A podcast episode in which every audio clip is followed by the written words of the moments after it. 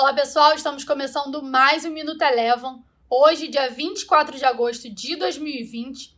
A semana começou com um tom mais otimista, tanto no cenário internacional quanto aqui no Brasil.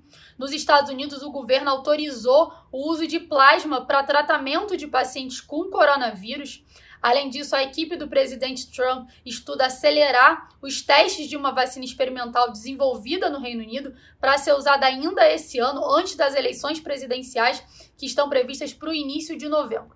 As bolsas americanas tiveram um dia positivo e o S&P 500 encerrou a sessão de hoje com alta aproximada de 1%. Aqui no Brasil, os investidores passaram ao longo de toda a sessão de olho no anúncio do mega pacote de medidas sociais e econômicas do governo federal, que visa aí, tem o objetivo de recuperar a economia. Esse pacote estava previsto para ser anunciado amanhã, mas próximo ao fechamento, ele foi adiado. Ainda assim, o Ibovespa teve uma sessão positiva, seguindo as bolsas internacionais, e o Ibovespa encerrou com alta de 0,77%. As ações da Eletrobras foram um grande destaque de alta hoje, subiram em torno de 10%, de olho nesse, nesse mega pacote de estímulos do governo federal, com novas sinalizações a respeito da privatização da companhia. Passando agora para o dólar, a gente vai lembrar que na semana passada o dólar teve um forte movimento de alta frente ao real e no dia de hoje apresentou uma leve correção, encerrou aí com queda aproximada de 0,2%, cotada a R$ 5,59.